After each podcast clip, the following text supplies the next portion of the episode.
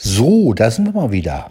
Wie in alten Tagen, und so fing mein Podcast ja an, äh, wir nehmen oder ich nehme einfach mal wieder mit der Enker-App auf. Äh, mit der Enker-App kann man aufnehmen, allerdings nur, wenn man Internet hat. Das, äh, ja, kann man sehen, wie man will.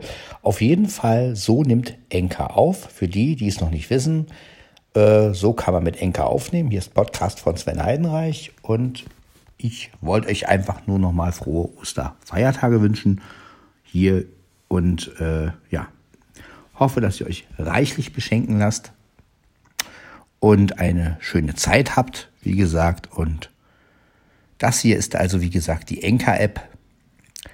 So nimmt man mit der Enker-App auf. Ja, der Vorteil ist daran, man kann die Folge gleich veröffentlichen letztendlich. Ne? Also man nimmt sein Segment auf und kann es dann letztendlich gleich veröffentlichen. Das heißt, man braucht keine andere App oder so. Ähm, ja. Ne, so startet man am besten seinen Podcast. Also kann ich jedem empfehlen.